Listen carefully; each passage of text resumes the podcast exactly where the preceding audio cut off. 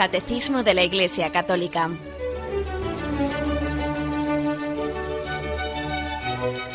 Un programa dirigido por Monseñor José Ignacio Munilla, Obispo de San Sebastián.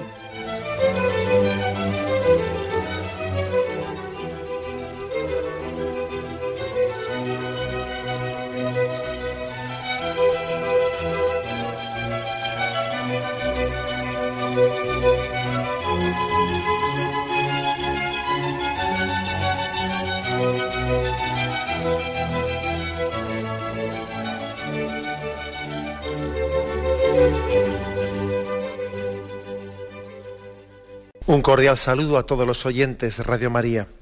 Un día más, con la gracia del Señor, proseguimos el comentario del Catecismo de nuestra Madre Iglesia. Estamos en el tercer programa que dedicamos al sacramento de la unción de los enfermos. En el, primero, en el primer programa, pues explicábamos cuál era así globalmente la fe en ese sacramento, muy resumidamente presentada, luego explicábamos cuál es el misterio, el misterio de la vida humana, vista desde la enfermedad, la enfermedad también como una, un recordatorio de nuestra fragilidad, de, de la caducidad de la vida.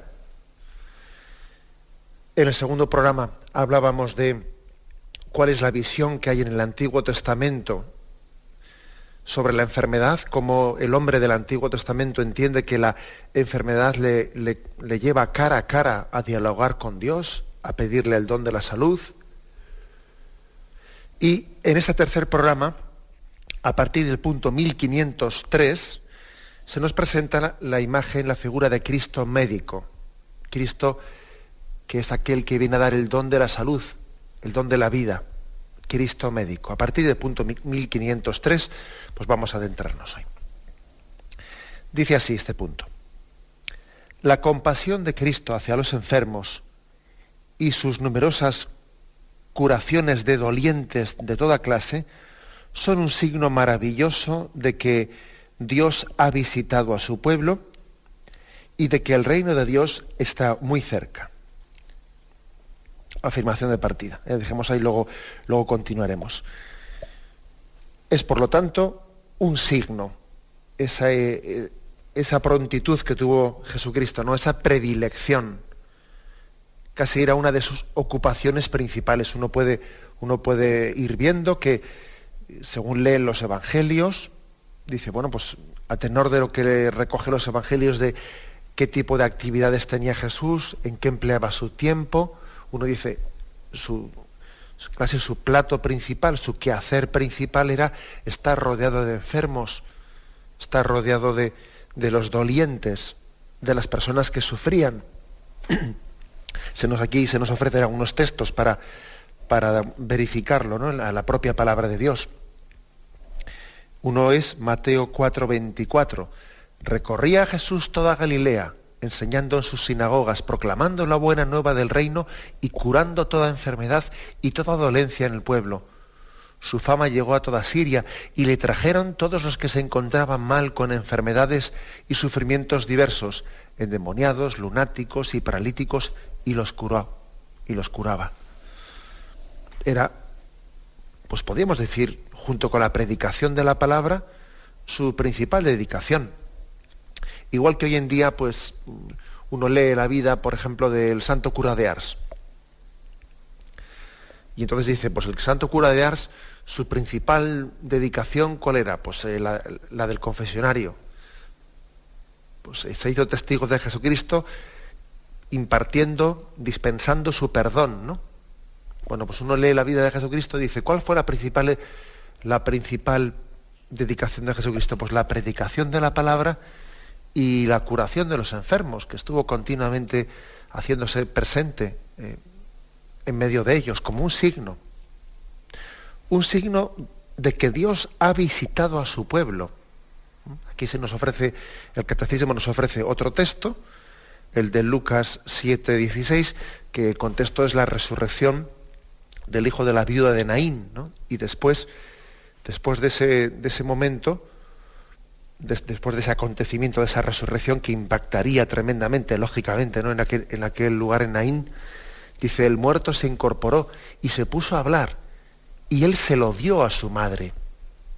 O sea, la muerte se lo había arrebatado ¿no? a su madre y Jesús se lo vuelve a dar a su madre. El temor se apoderó de todos y glorificaban a Dios diciendo, un gran profeta se ha levantado entre nosotros, Dios ha visitado a su pueblo. Es decir, la conclusión, la conclusión de que extraía el pueblo de Dios de verle a Jesús sanar a los enfermos es Dios ha visitado a su pueblo. Solamente una visita propia de Dios, no solamente la presencia de Dios, que es el autor de la vida, es capaz de realizar estas sanaciones, incluso esas resurrecciones que Jesucristo realizó, como, como, bueno, pues como la de Lázaro o esta de, del hijo de la viuda de Naín. Esa es una conclusión impresionante ¿no? que sacaron pues, eh, los hombres de aquel tiempo. Dios ha visitado a su pueblo, era un signo.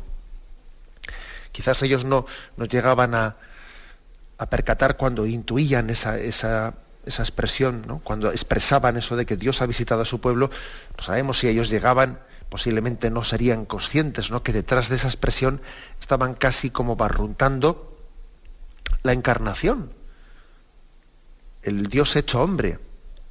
El Dios hecho hombre lo tenían en su, ante ellos. ¿no? Él, era Dios hecho hombre. Bien, de alguna manera, es, si Jesús sana a los enfermos, es que el reino de Dios ha llegado a vosotros. Acordaros que, que cuando está Juan Bautista en la cárcel, está oyendo cosas de, su primo, de Jesús, y dice, ¿será este el Mesías, el que yo bauticé en el río Jordán? Y entonces envía unos emisarios desde la cárcel, unos emisarios que le preguntan a Jesús, ¿eres tú el que tenía que venir o tenemos que esperar a otro? Y entonces Jesús dice, id y decidle a Juan, los ciegos ven, los cojos andan, los leprosos quedan limpios. Es decir, ese es el signo de que no tenéis que esperar a otros, de que, este, de que el reino de Dios ha llegado a vosotros. Las sanaciones que Jesucristo realizó, pues, fueron un signo, ¿eh? un signo de la llegada del reino, de que Dios está entre nosotros. Tuve ocasión el, otro día también hablando con algún, con algún oyente en alguna pregunta que, realizaba, de que, mm, bueno, pues de que no nos quedemos con el signo, sino vayamos a lo significado. ¿eh? Porque bien sabemos, y, lo repito, que cuando Jesús sanó a unos sanó y hizo resurrecciones, etcétera, pues fueron signos concretos. Pero vamos, esas personas volverían a, a enfermar más tarde. ¿eh? Este hijo de, la vida de Naín que Jesús resucitó, pues luego volvería a morir. Y en la segunda ocasión Jesucristo no, no, le, no le, resucitó. O sea que el signo, signo es, ¿eh? es un signo de otra cosa, pero no es un valor definitivo. O sea, es decir, la, la sanación, la sanación es temporal. Y es un signo de la sanación eterna. Y donde tenemos que quedarnos es en lo segundo, no lo primero. ¿Mm? Bien, eso, eso lo sabemos en teoría, pero es que conviene refrescarlo, ¿eh? conviene refrescarlo, que a veces podemos tener crisis, incluso crisis de fe, crisis de, de, sentirnos incomprendidos y no escuchados ante Dios, ¿no? Porque igual le pedimos el don de la salud y uno dice, bueno, pero vamos a ver, yo soy consciente de que el don de la salud a Cristo se lo, se lo puedo y se lo debo de pedir pero en la medida en que sea un signo, ¿eh? un signo de la, de la, sanación eterna, de la salvación del alma, ¿eh? de la purificación interior, y que el Señor me lo dará si, si necesito ese signo para, para lo segundo. ¿eh? Creo que es importante eso. Por lo tanto, Jesús era su estilo. El estilo de Jesús es el ser misericordioso, compasivo, el tener unos predilectos y sus predilectos son los enfermos, ¿no? Lo cual creo que es para nosotros todo un programa de vida, es decir, que que no busquemos, que no tengamos esa proclividad ¿no? a estar siempre entre la gente bueno, pues, pues más exitosa, entre la gente que de alguna manera pues es, pues, pues es más capaz, que a veces pues puede ocurrir eso, ¿no? Que, que uno tiene la tendencia a juntarse siempre pues, bueno, pues con las personas que son más capaces, que llaman más la atención por sus cualidades, que son más líderes, y entonces las personas que tienen así, bueno, pues más capacidad de liderazgo, etcétera, reúnen en torno a sí, ¿no? Pues, eh, eh, captan la atención, reúnen muchas personas en torno a ellas. Pues con todos mis respetos, sin embargo, Jesús no se acercaba a las personas que tenían ese, eh, pues más cualidades, que eran más líderes, que pues, tenían más facilidad de, expresión. pues no, Jesús a quien se acercaba, a quien dedicaba su tiempo, con quien se complacía en estar y en dedicar sus horas, pues era justamente con los enfermos y con los que pues eran torpes de expresión, etcétera, etcétera, etcétera, ¿no? O sea que esto es una buena, también un buen examen de conciencia de decir, yo hacia qué personas me siento más atraído. ¿Mm? Porque igual resulta que uno mismo se, descubre y dice, mira, es que ese, es que me resulta un poco pues cansino estarme acercando a esa persona que es un poco torpe de expresión y, habla y para cuando termina una frase pues parece que no sé qué y bueno pues ya vamos me, gusta a mí con quien me gusta estar es con tal y con cual pues que tiene una conversación súper agradable eh, y, siempre está contando anécdotas y muy interesantes y, además bueno pues claro pues la otra persona es muy muy muy lenta y andando con ella, pues casi digamos que tienes que ir a un ritmo que, si embargo, con el otro amigo mío, pues, pues bueno, me voy a pasear por ahí. Y, o sea, es decir, que sin darnos cuenta, podemos ir teniendo unos criterios meramente humanos, nada sobrenaturales, en los que los enfermos, los dolientes, eh, los dolientes, los que padecen, no sean nuestros favoritos. ¿eh? Y lo fueron de Jesús y si lo fueron de Jesús, deben de ser los nuestros. Entonces esto es una, una llamada de atención. ¿eh? El hecho que yo, ¿a quién dedico mi tiempo? ¿En quién tengo mi descanso? ¿Con quién me complazco especialmente de estar, ¿eh? de gastar mis horas?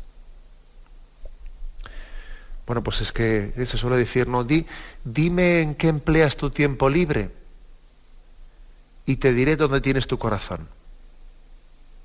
Claro, y si mi tiempo libre lo dedico, ¿no? Pues tengo un tiempo libre y, pues mira, lo voy a dedicar eh, a visitar a tal persona que está por ahí sola, tengo un rato y estoy con ella un rato y voy a jugar a las cartas o, pues eso, a charlar un rato y rezamos el rosario, etcétera, etcétera y tal. Bueno, pues ya me has dicho dónde está tu corazón. Ahora, si en ese momento lo que dices, bueno, oye, tú que estoy cansado, lo que quiero es ponerme delante de la televisión y venga, y encender el zapping y empezar a darle que te pego a, cambiar canales, ¿no? Y ya me has dicho dónde está tu corazón.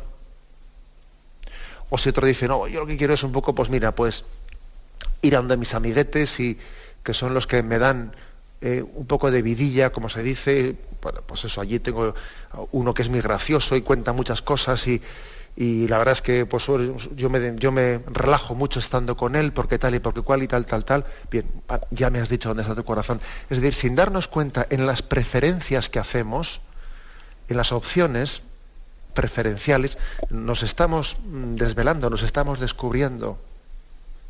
Si mis favoritos son los dolientes, si son más bien los líderes, aquellos que, que llaman mucho la atención, o a veces sencillamente si yo me aíslo de todo el mundo y lo que busco e, es el mí, me, mí, me, conmigo, ¿no?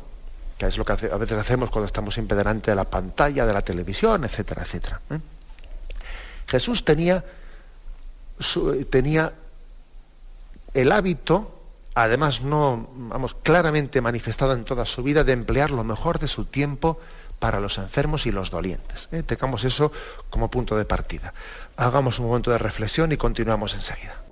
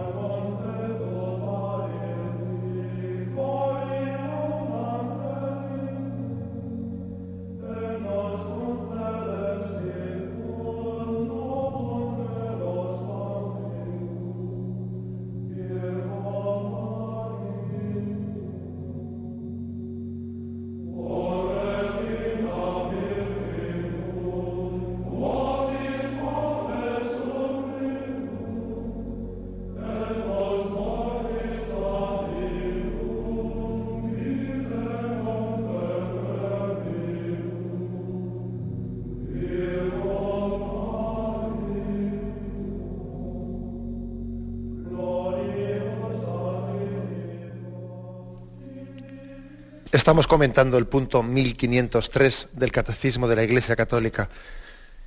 Dentro de la explicación de lo que es el sacramento de la unción de los enfermos, este punto nos presenta a Cristo como médico. Dice, Jesús no tiene solamente poder para curar, sino también de perdonar los pecados. Vino a curar al hombre entero, alma y cuerpo. Es el médico que los enfermos necesitan.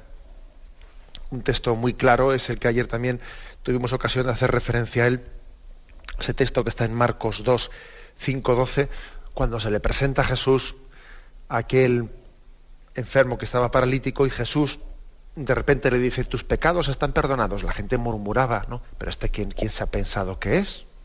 Para decir eso de tus pecados son perdonados. Y eso solo puede decirlo Dios.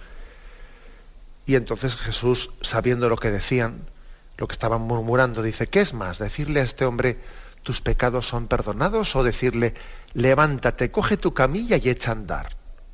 Pues para que veáis que el Hijo del Hombre tiene poder de perdonar los pecados. A ti te digo, levántate, coge tu camilla, echa a andar. Y entonces eh, la, la curación de Jesús a ese paralítico no fue sino un signo de que Dios puede perdonar los pecados, de que Jesús perdona los pecados, de que Él ha encomendado a su iglesia ¿eh? ese ministerio del perdón de los pecados. Él vino a sanar al hombre entero, cuerpo y alma. Y es una visión muy corta, muy corta, ¿eh? muy corta cuando se entiende por salud únicamente la salud biológica. ¿eh?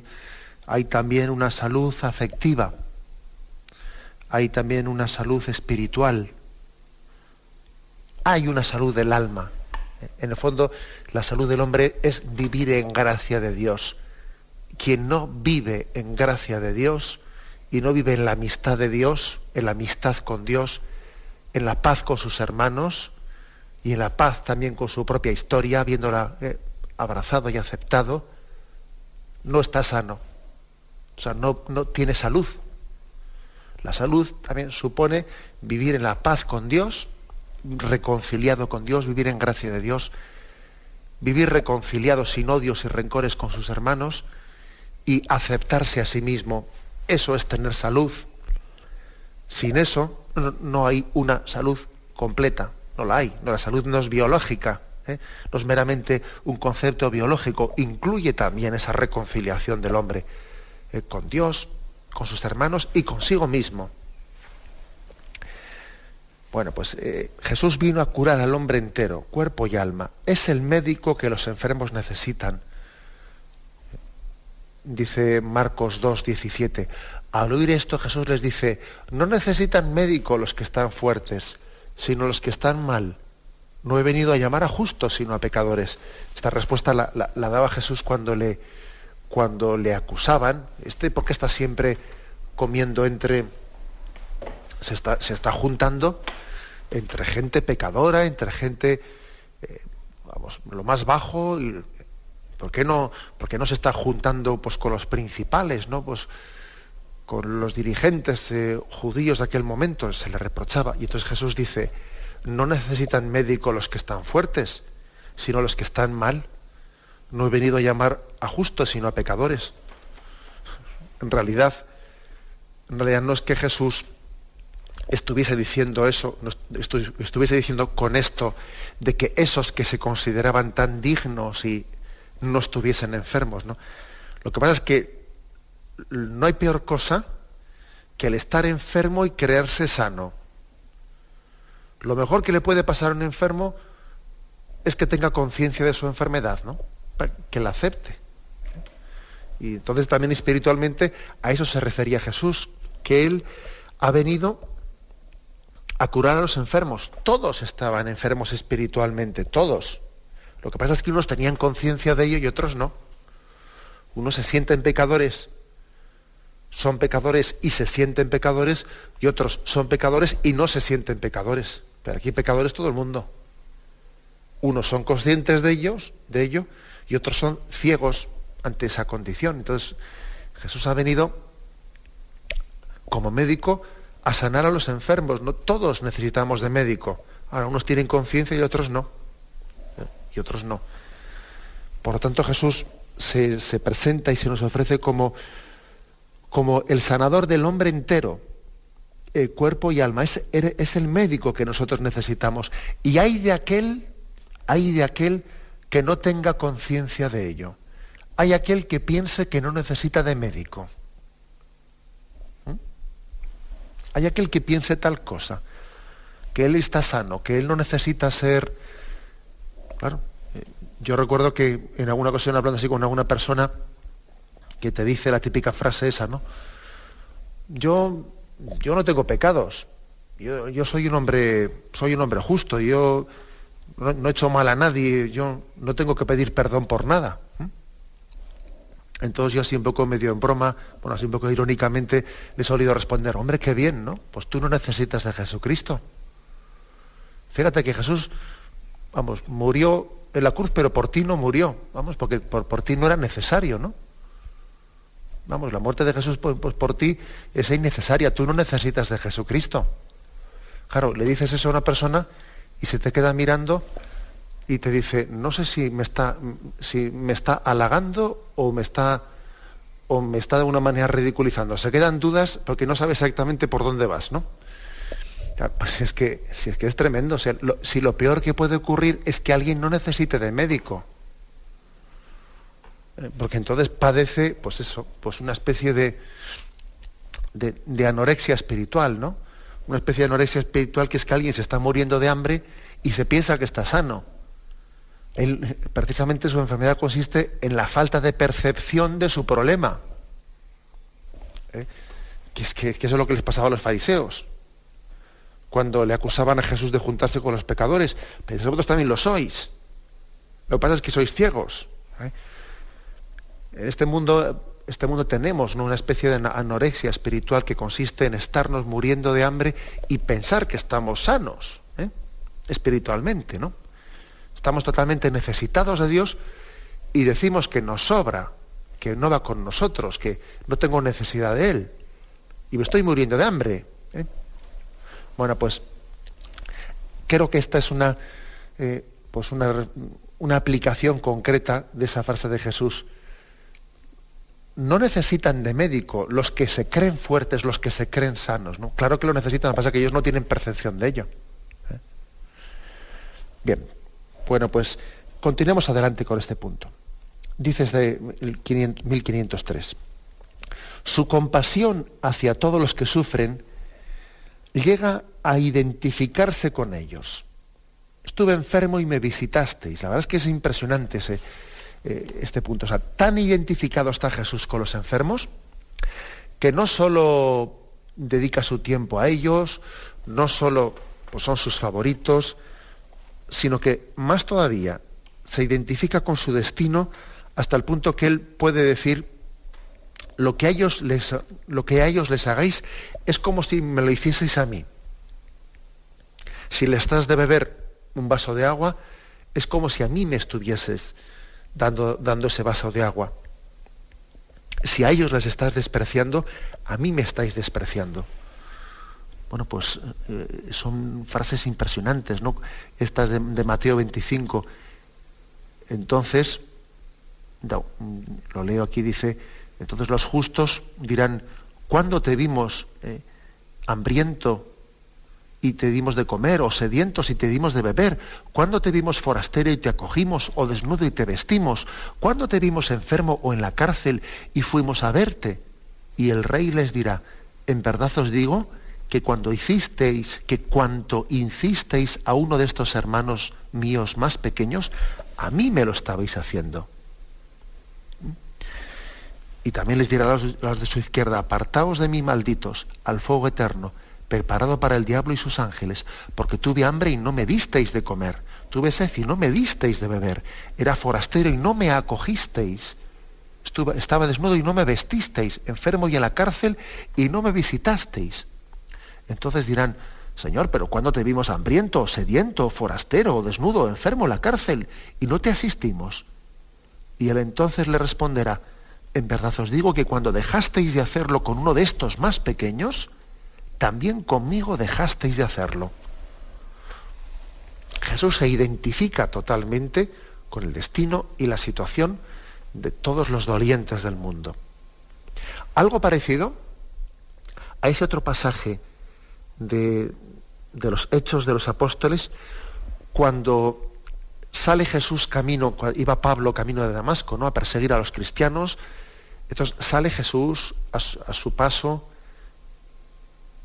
se ve envuelto por esa luz que le derriba de, su caballo, y en ese momento oye una voz y le dice, Saulo, Saulo, ¿quién eres tú? Y entonces eh, se escucha esa voz que le dice, yo soy Jesús, a quien tú persigues. Es impresionante esa frase, porque claro, él a quien estaba persiguiendo eran los cristianos.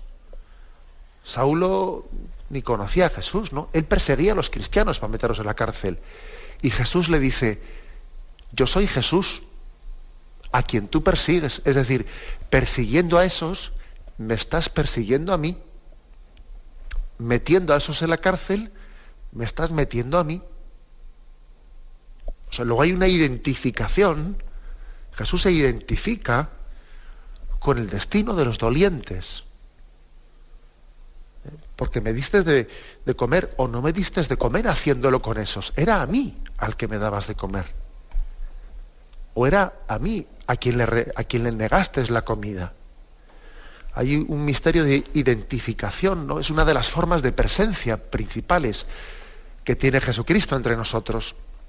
Jesús está presente de muchos modos en la presencia eucarística, que es la suprema presencia, ¿no? En este momento entre nosotros. Hay otras formas de presencia donde dos o tres se reúnen en mi nombre, ahí estoy yo en medio de ellos. Él también inhabita nuestro corazón. La Santísima Trinidad mora y habita en nosotros cuando vivimos en gracia de Dios. Pero también hay una forma muy especial de presencia, que es la presencia de Cristo en los pobres a mí me lo hicisteis. Bien, vamos a tener un momento de reflexión y continuamos enseguida.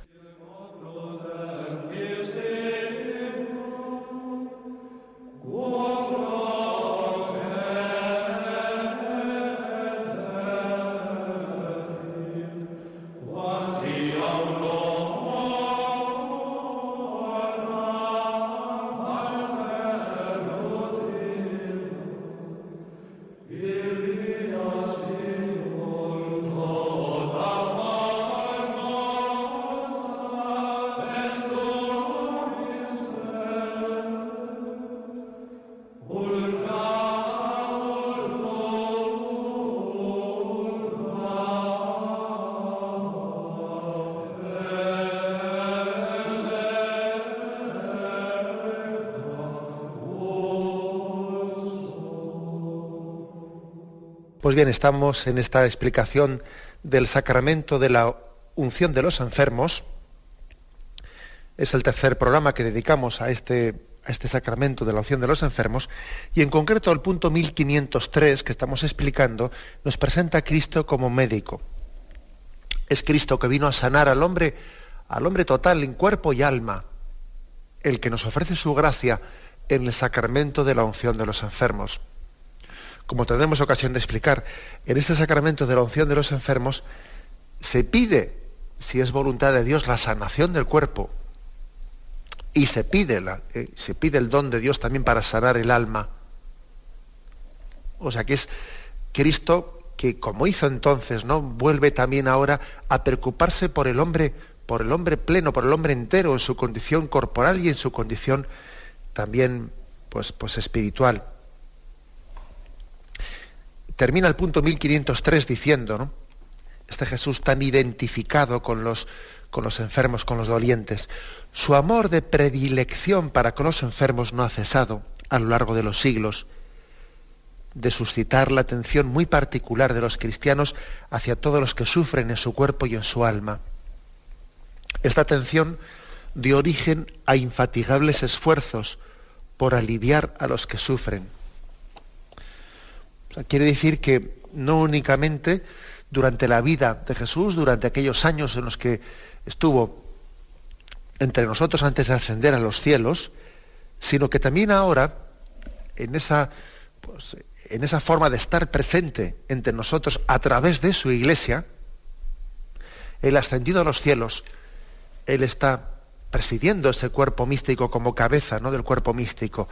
Pues bien, Él desde esa condición gloriosa que tiene en el cielo, sigue dirigiendo su iglesia, sigue moviéndola a través del don del Espíritu Santo, sigue suscitando carismas en los que tiene también la predilección o los predilectos, a los, aquellos a los que se les dirige, ¿no?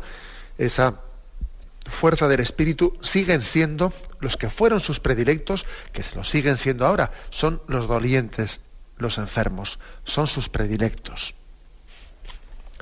Y entonces uno dice, pues fíjate tú cómo, cómo el Espíritu Santo ha estado suscitando a lo largo de estos dos mil años carismas siempre de predilección por los pobres.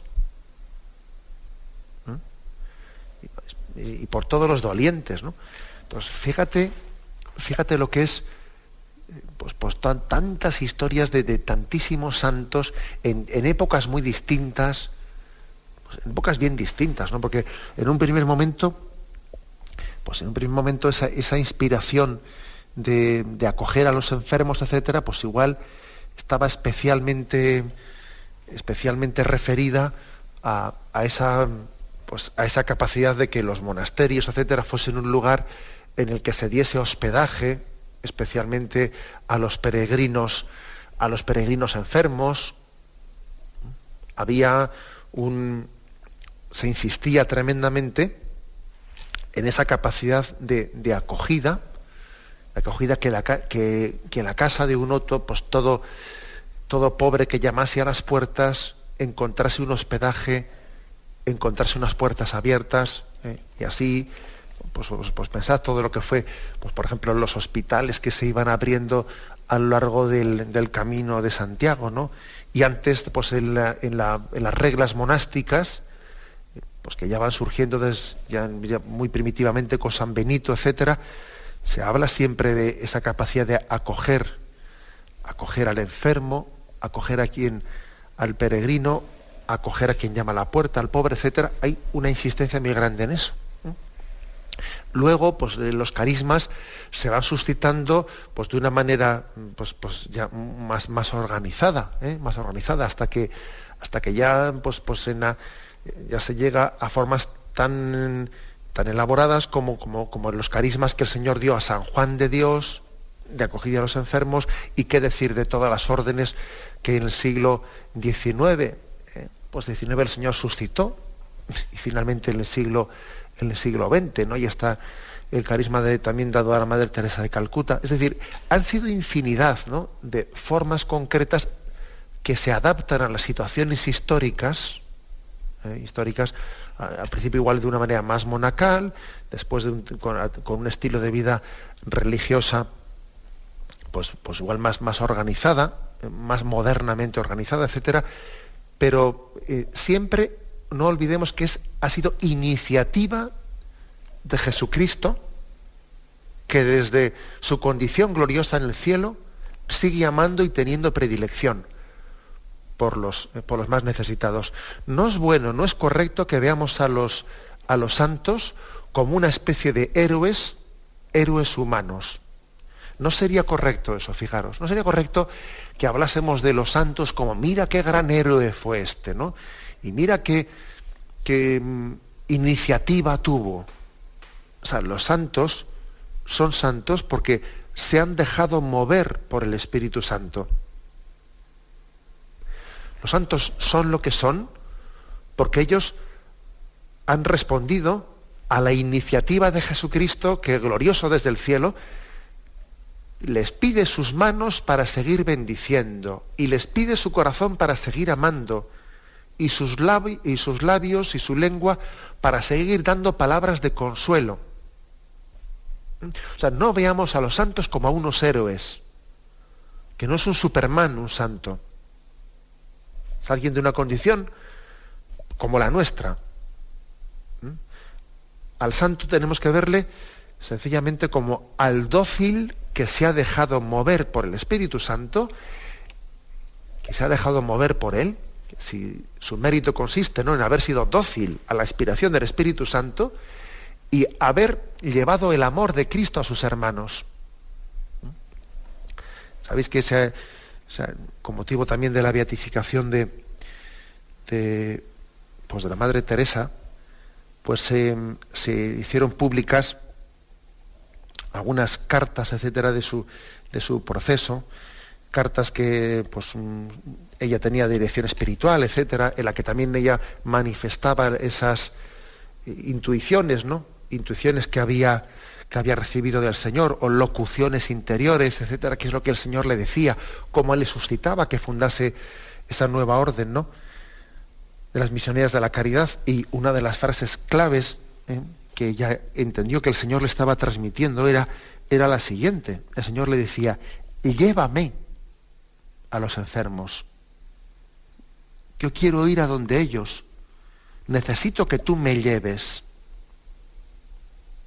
Eh, es decir, hay una conciencia muy clara, pero muy clara, ¿no? De que, de que un santo, un santo no es un Superman, sino que es un instrumento, eh, un instrumento del Señor para para, desde esa condición gloriosa que tiene, continuar haciendo hoy, aquí y ahora lo que Él hizo continuamente en su predilección pues, por los enfermos mientras que estuvo físicamente entre nosotros. Eh, los santos son como los dedos de Dios, eh, los dedos de Dios, que continúan esa, e, e, e, ese, reino de Dios iniciado, iniciado por Jesucristo. Los santos son también como los rayos que salen del sol. El sol nos hace llegar su luz a través de cada uno de esos rayos. Posiblemente si uno, si uno mirase directamente al sol es tal la luz que tiene que le cegaría, no sería capaz de, de verlo, ¿no? Sin embargo, uno es capaz de, recibir la luz del sol a través de algún rayo concreto que llega aquí y, no me ciega. ¿eh? Si, viésemos directa, solamente la visión beatífica, ¿no? seremos capaces de mirar directamente al sol sin quedarnos ciegos. Ahora no somos capaces de conocer toda la grandeza de Dios más que a través, ¿eh? a través de, expresiones concretas y visibles y palpables de ese don del amor de Dios que lo recibimos a través de, a través de los santos. Luego esto creo que es importante. ¿eh? En este último, eh, en esta última frase del punto 1503 del catecismo se está insistiendo ¿eh? en que él continúa suscitando carismas y la atención particular de los cristianos hacia los sufrientes. Y es la nueva, Jesús sigue ejerciendo de médico. Jesús sigue sanando, sigue sanando. Y, y no sé si, por ejemplo, pues eh, los cristianos, ¿no? Yo recientemente eh, me acerqué aquí a, pues, al hospital de, al hospital público de Palencia y tuvimos la inauguración de una, de una capilla, de una capilla que, bueno, pues que había sido renovada, la capilla del hospital con motivo de algunas obras que estaban haciendo, había sido renovada la capilla y tuvimos ahí una, una misa un poco pues con motivo de, la acción de gracias y del estreno de la nueva capilla renovada. Y bueno, pues estaban pues, pues lógicamente los responsables del hospital y un, y un cuerpo de médicos ahí bastante, bastante grande. Y les dije a los médicos, eh, a todo el cuerpo médico allí presente, les dije, no sé si os habéis dado cuenta que en esta capilla eh, se reza mucho por vosotros. Y especialmente por los, bueno, pues quizás por los cirujanos, ¿no? Pero yo creo que por todo el mundo, pero especialmente por los cirujanos. Se reza mucho por vosotros porque el cristiano tiene conciencia, tiene conciencia de que vosotros, los médicos, todos aquellos que estáis integrados en, el cuerpo, los cuerpos sanitarios, vosotros sois un instrumento de Dios, a través del cual Dios me cura. Sois un instrumento. Sois una causa segunda. Y, yo, si un cristiano reza por vosotros es para que seáis buen instrumento, para que seáis dóciles, para que seáis el conducto por el que Dios me cuida y Dios me sane.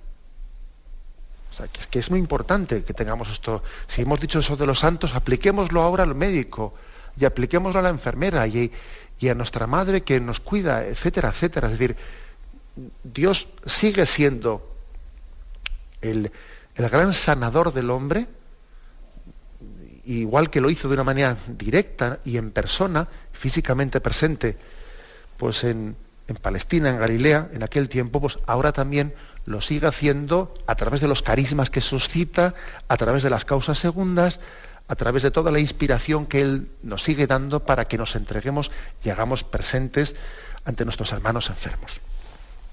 Que por desgracia a veces ¿eh? nos parece que como tenemos derecho a todo, ¿no? Como yo tengo derecho a la seguridad social y tal y cual, pues uno no ve a Dios presente. Le parece que eso es, casi, eso es un error. Le falta fe para darse cuenta que hasta en la seguridad social, en lo otro, en lo otro, en el cuidado de mi madre, en lo otro, hay también eh, pues un envío, hay también un, a través de una causa segunda, pero hay un cuidado y un amor directo de Dios hacia cada uno de nosotros. Bueno, pues dejémoslo aquí, mañana continuaremos si Dios quiere. Me despido con la bendición de Dios Todopoderoso. Padre, Hijo y Espíritu Santo descienda sobre vosotros. Alabado sea Jesucristo.